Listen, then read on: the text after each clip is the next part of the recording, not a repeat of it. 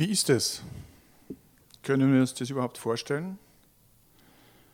Dass jedes Gefühl immer nur vorläufig, kein Standpunkt fix, keine Lösung endgültig, kein Vertrauen blind und keine Ekstase vollkommen ist?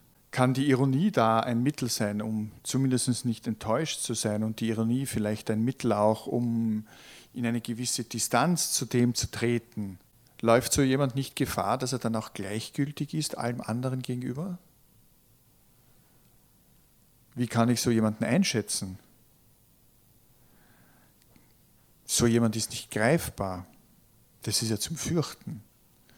So jemand, auf den kann man sich nicht verlassen.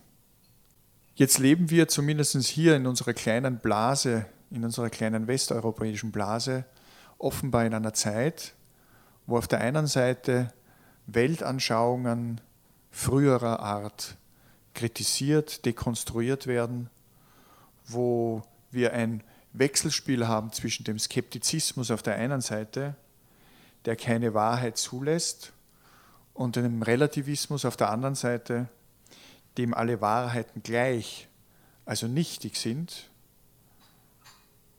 Ja? Was heißt das für unser Konstrukt, das wir Demokratie nennen? Wenn wir immer damit konfrontiert sind, dass das Wesentliche der Demokratie die Selbstgefährdung ist. Die Gefährdung durch, ich nenne es jetzt mal, die Nicht-Ironiker. Diejenigen, die uns weismachen wollen, sie haben die Wahrheit gepachtet, sie wissen genau, wo es hingeht und sie trennen schwarz von weiß, richtig von falsch und erklären uns, wie die Welt sein soll, wo mit der Welt ernst gemacht werden soll, im Gegensatz zu dem,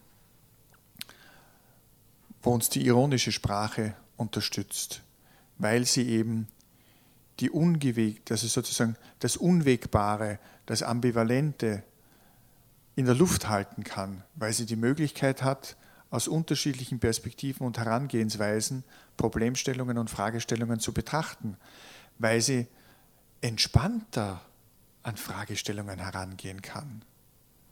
Und einer, der eben in dem Bereich uns etwas ganz wesentlich über, überliefert hat, ist Platon. Es gibt wahrscheinlich keinen Philosophievortrag, wo man den nicht mindestens einmal erwähnt. Er hat nämlich in seinem siebten Brief sehr interessant geschrieben, dass eben der Schreibende, also der Philosoph, der seine Gedanken zu Papier bringt oder zu Pergament oder wie auch immer das damals war, vor einem Problem steht. Nämlich, in dem Moment, wo ein Gedanke ausformuliert und niedergeschrieben ist, ist er tot.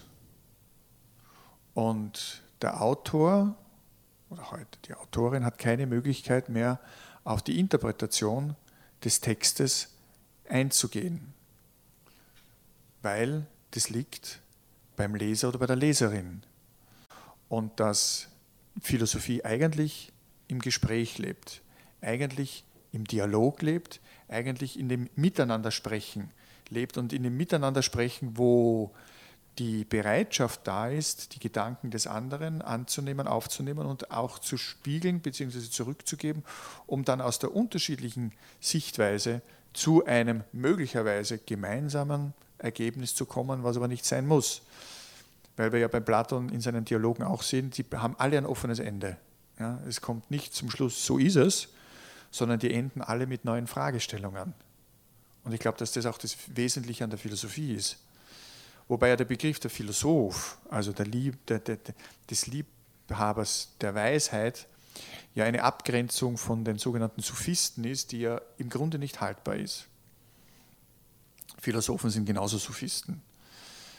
Nur wirft man den Sophisten vor, dass sie aus Eigennutz und aus Geld sozusagen Profitgier heraus ihre rabulistischen und rhetorischen Spielchen getrieben haben und dass der Philosoph oder die Philosophin danach strebt, die Weisheit zu erkennen, obwohl wir ja genau wissen, dass sie die Weisheit niemals erreichen können. Sonst wäre das nämlich eine andere Berufsgruppe, die nennt man dann Guru. Aber das hat nichts mit Philosoph zu tun. Das heißt, die Philosophie bleibt immer im Ja, aber oder bleibt immer im sowohl als auch in der Mehrdeutigkeit. Und das ist genau das Spannende für mich an dieser Herangehensweise, warum mich jeder Autor oder jede Autorin, die ich lese, äh, wieder aufs Neue hoffentlich da oben gehörig durcheinander bringt, weil ich dadurch meine Vorannahmen wieder mal sozusagen gestört und irritiert sehe und mir das die Möglichkeit gibt, eine neue Herangehensweise zu finden. Und das macht es spannend an der Ironie aus, dass sie dieses Spielerische ist, dass sie uns die Möglichkeiten gibt, was scheinbar fest ist in den Begrifflichkeiten, in dem, wie man etwas definiert, wie man etwas zu sagen und zu tun hat, dass sie das scheinbar so wie ein Jongleur in Bewegung bringt. Und es sind die Bälle immer in der Luft, aber sie sind nur dann in der Luft, wenn wir uns trauen, aus dem Festgefahrenen herauszusteigen und uns auf Neues einzulassen. Nicht am Buchstaben festkleben, sondern das, was geschrieben ist, als Anregung dazu nehmen, einen neuen Weg zu gehen und etwas auszuprobieren.